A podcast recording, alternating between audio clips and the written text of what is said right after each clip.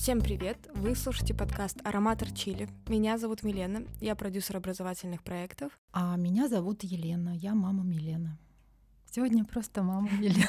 И парфюмерный искусствовед, конечно же. В этом подкасте мы обсуждаем парфюмерию, запахи и красоту вокруг нас. И сегодня у нас как всегда, очень интересная тема — нашумевшие ароматы. Наверняка многие из вас слышали такие ароматы, как Бакара Руж 540 от Maison Francis Courjean или Ганимед. И сегодня мы обсудим, почему они стали такими популярными, что стоит за большим количеством обсуждений на самом деле, и что думает вообще мама по поводу этих ароматов. Слушай, у нас сегодня такая тема интересная. Я долго к ней готовилась, потому что я не поняла, как правильно подать вот эту всю историю, которая э, началась э, с шума то есть для меня Бакара Руш — это просто новый аромат, который вышел у Куркджана. И я когда послушала его, я поняла, что он будет очень популярный. Знаешь, есть такие духи, которые нравятся всем. Вышел, например, э, Монгерлен. Красивый аромат, который Анджелина Джоли рекламирует. Я, когда его послушала, я понимала, что это вот такой аромат. Он будет популярный, он будет нравиться всем. То есть ты его не можешь точно понять, что это такое. Ну, просто красивый, красивый аромат, и все. Когда я послушала Куркджана Кара, тоже поняла, что он сделал вот такой красивый аромат для... Есть такое вот понятие масс-маркет люкс. Он как раз для него и сделал этот аромат. Но потом пошли очень странные сравнения с этим ароматом, и я все время удивлялась, как люди так интересно считывают, каждый по-разному. Кому-то слышали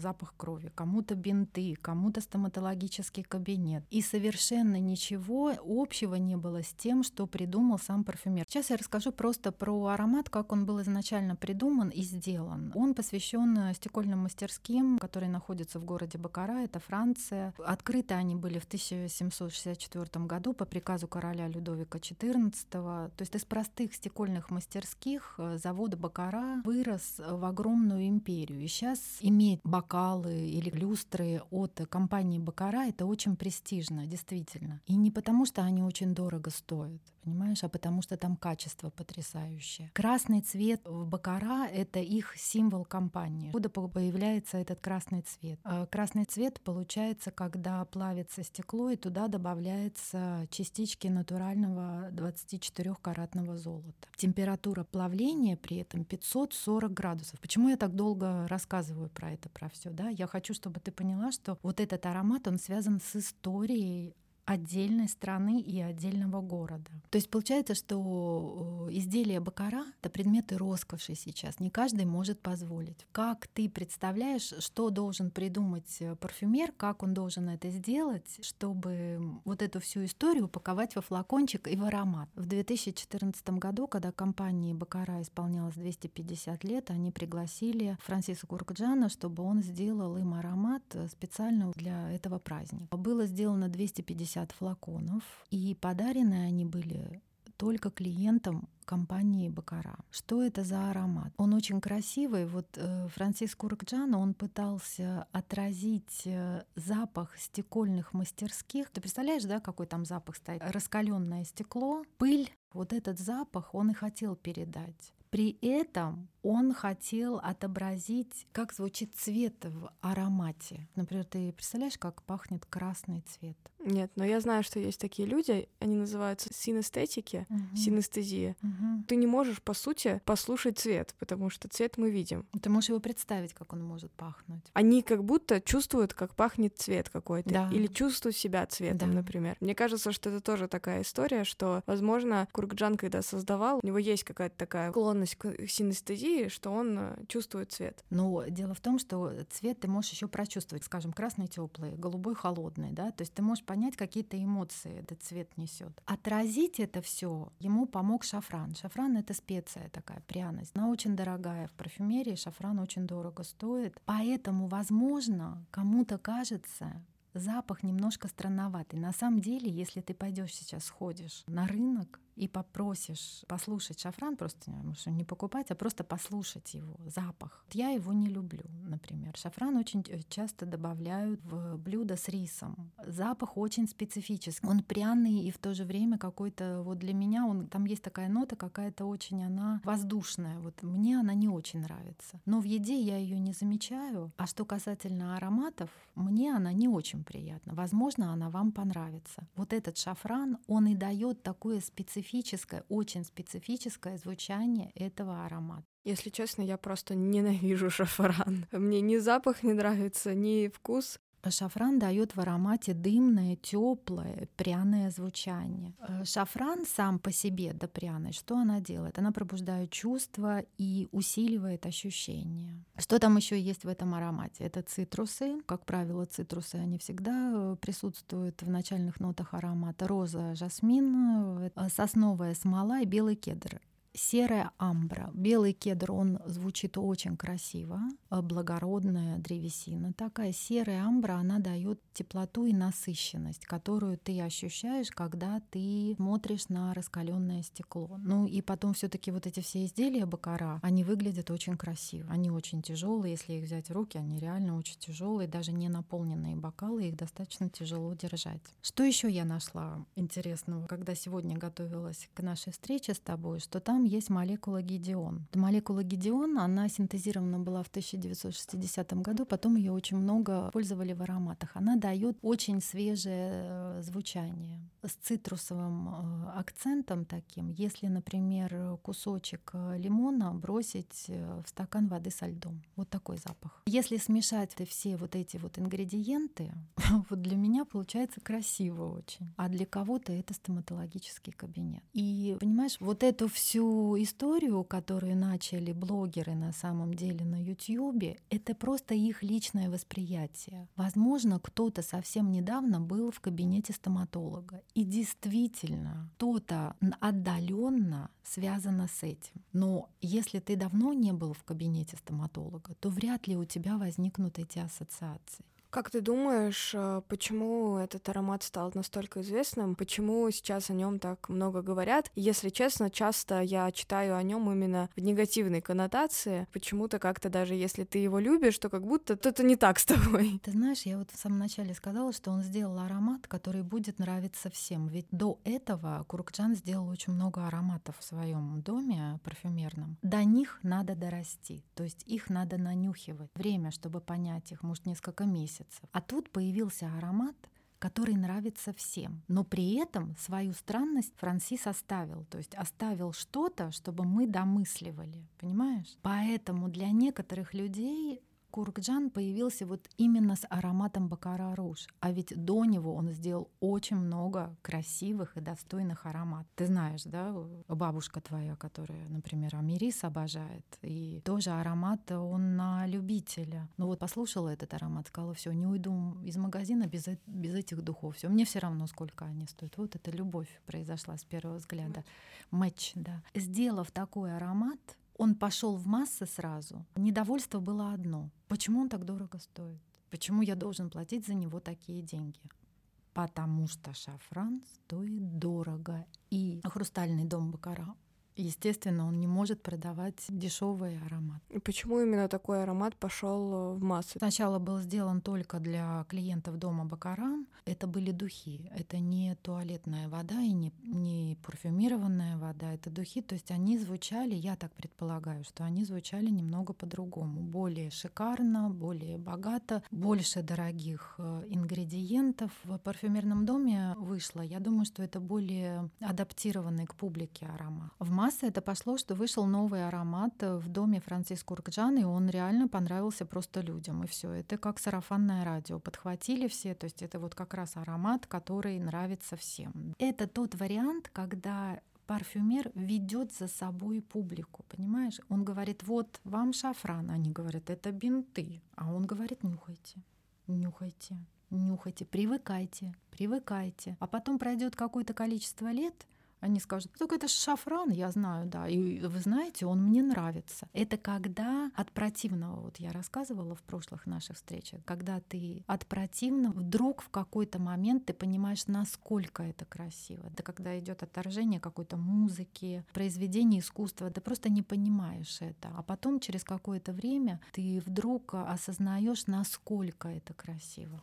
То есть, получается, у Куркджана, по сути, была такая миссия приобщить людей к более дорогим ингредиентам. Он вообще только этим и занимается, на самом деле. И ты знаешь эти его инсталляции альфактивные с мыльными пузырями, и со свечами. И сейчас он в Версале делает парк. Даже нет, не парк это называется, это сад называется. И в этом а, саду хочет посадить ингредиенты самые известные в парфюмерии, и чтобы каждый мог прийти и послушать, как они звучат именно вот живые. И потом уже сравнивать это с ароматами. Поэтому в этом плане Куркаджан, он занимается огромной просветительской работой и именно воспитанием вкуса, красоты в людях. За это я его люблю. Хотя духи я не часто ими пользуюсь, но я именно за его деятельность его люблю очень. Ну и маркетинговая компания, она тоже была, наверное, намного больше, чем на других ароматах, потому что была задача просветить всех э, вот именно такими ингредиентами. Во-первых, смотри, слово бакара очень красивое,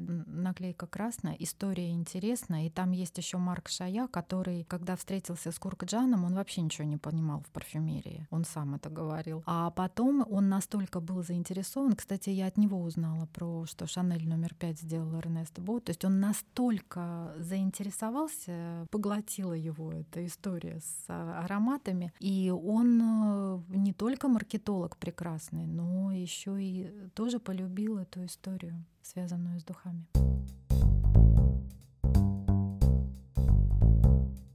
Хорошо, с Бакарару уж мне все понятно. Э, интересно его послушать, потому что я еще его не слушала. Э, хотела как раз узнать э, историю, потом уже слушать, зная вообще, что это за аромат и как он был создан. У нас он был на самом деле, но я его подарила. У меня есть тестер.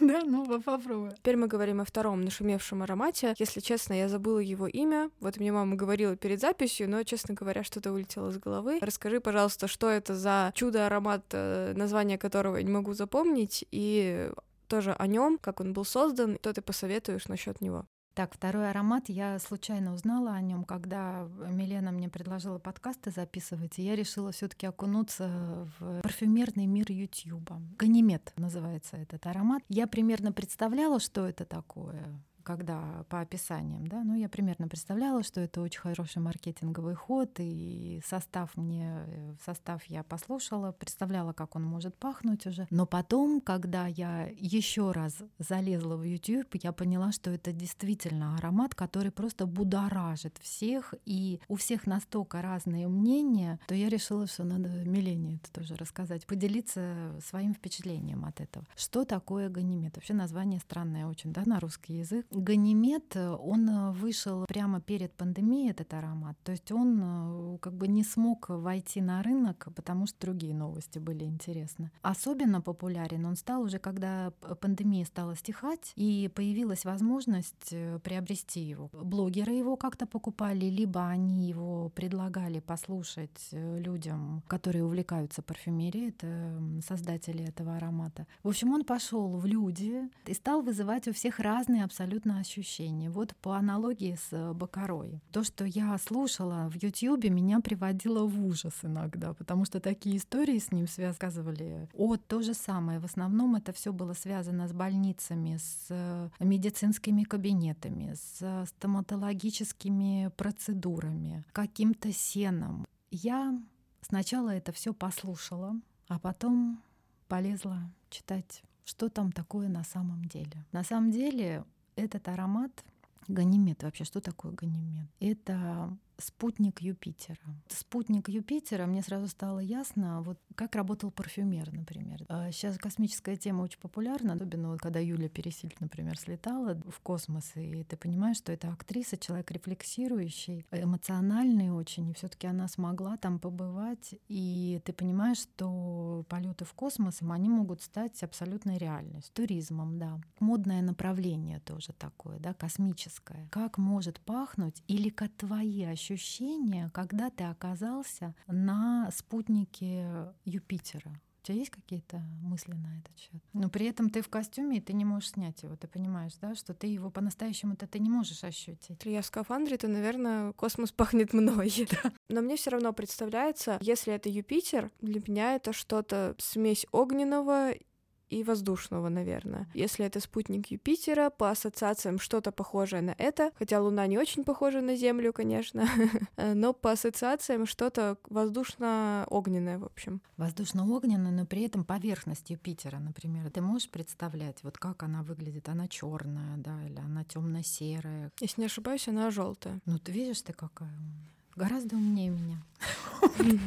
Э, смотри, новое направление в парфюмерии — это твои эмоции, когда ты э, смотришь на эту картинку, да, например, или ты уже представляешь себе, как ты летел туда, как ты долетел туда, что ты там делаешь, или вообще, если там, э, вообще, если там жизнь, если там условия для проживания какие-то. И, естественно, это все связано с запахами. Кстати, мне такая мысль пришла, когда я вот это все читала и готовилась к нашей встрече. Интересно, а как в космическом пространстве пахнет вот у них на станциях? Никто никогда не задавал этот вопрос. Мне просто интересно. Парфюмер у этого аромата Квентин Биш. Как я уже говорила, аромат вышел в 2019 году. Это третий аромат, который он сделал для модельера французского Марка Антуана Баруа. Я вообще модой интересуюсь, но я такого парня первый раз слышу. Он молодой, очень симпатичный. Я вчера его нашла, посмотрела на него. Очень приятный парень. В этом Ганимеде есть есть э, также шафран, как э, в Бакаре Руж. Понимаешь, поэтому вот эти ноты, они, у которых есть э, ощущение вот с этим, повторяющееся с этим медицинским кабинет, иногда и его сравнивают именно с Бакарой Руж. Вот. Самый интересный ингредиент, который есть в этом аромате, это акигала вуд, так он называется, акигала вуд. Ну, кажется, что это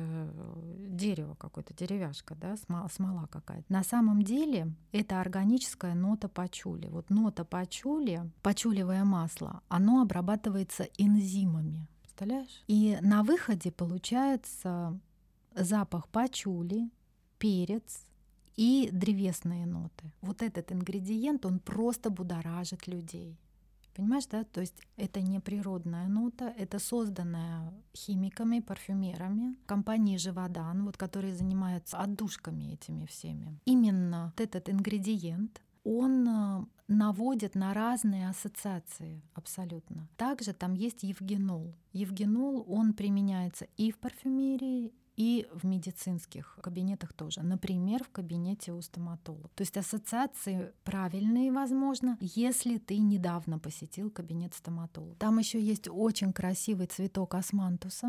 Османтуса дает цветок очень красивый э, аромат. Э, для меня это такой заваренный черный чай и сахаром, знаешь, такой вот приятный. Он не крепкий, знаешь, детям такие делают. И вот там сахарочек еще добавлен. Жасмин, естественно, роза и еще кожа. Там есть кожа, кожаное звучание, но кожа не жесткая, грубая, вот как я тебе рассказывала у бандита, а это мягкая кожа, лайка, ближе к замше, к дорогой. Ганимед также очень красивый юноша сын троянского царя. Кстати, его статуя стоит у нас в Эрмитаже. Может, копия статуи стоит в Эрмитаже. Можно посмотреть, насколько он красив. Но вот вы знаете, что я хочу сказать, что когда я все вот это перерыла, все нашла Евгенолы, Акигала Вуды, я немножко сейчас погрущу, исчезает волшебство, восприятие аромата.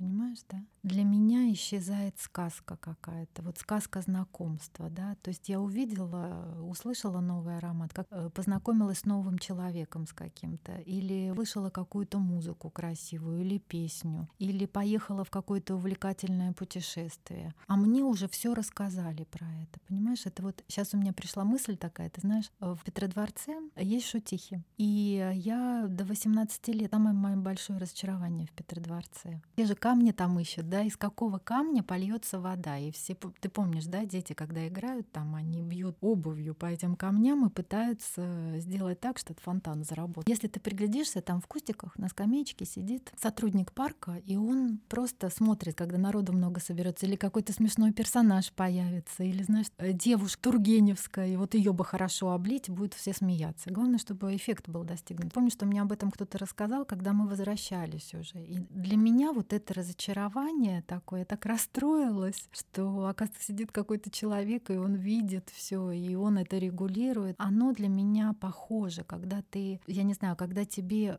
фокусник вдруг рассказывает, как он делает свой фокус, и вдруг ты понимаешь, что это настолько все примитивно, и волшебство твое восприятие, оно пропало. Для меня углубление и сравнения такие, да, ты теряешь сказку, волшебство. Ты теряешь первоначальное какое-то ощущение полета, счастья, ощущение от легкости жизни, что и должны дарить духи. То есть я хочу, чтобы все-таки вот э, слово нашумевшие ароматы вы понимали, что те, кто говорят об этом, люди, это их личное, только их личное восприятие сегодняшней действительности. И больше ничего. А парфюмеры хотели совершенно другое. Очень часто, когда нашумевшее что-то, тебе не хочется в этом разбираться, и кажется, что это какая-то фигня просто, о которой все говорят. На самом деле в каждом есть э, что-то глубокое, какой-то глубокий смысл, да. глубокая миссия. Мы сегодня об этом поговорили, надеюсь, донесли это, потому что может показаться, что, ой, да это Бакараруш, там все о нем говорят, какая-то просто фигня, которая вот у всех на, на слуху. На самом деле там такая красивая история за ним. Ганимед — это прогулка во Вселенную. Тебе предлагают прогулку во Вселенную. Как это будет, может быть, побрызгать и пойти в планетарий, понимаешь? Э, сделать такой себе э, вот экскур, интерактив после нашего подкаста, да? Или пойти на рынок и послушать, э, как пахнет шафран, действительно. Конце каждого выпуска мы обычно советуем ароматы, которые вы можете послушать в магазине и расширить свой парфюмерный кругозор. Но сегодня эти ароматы очевидны. Бакара Руж 540 и Ганимед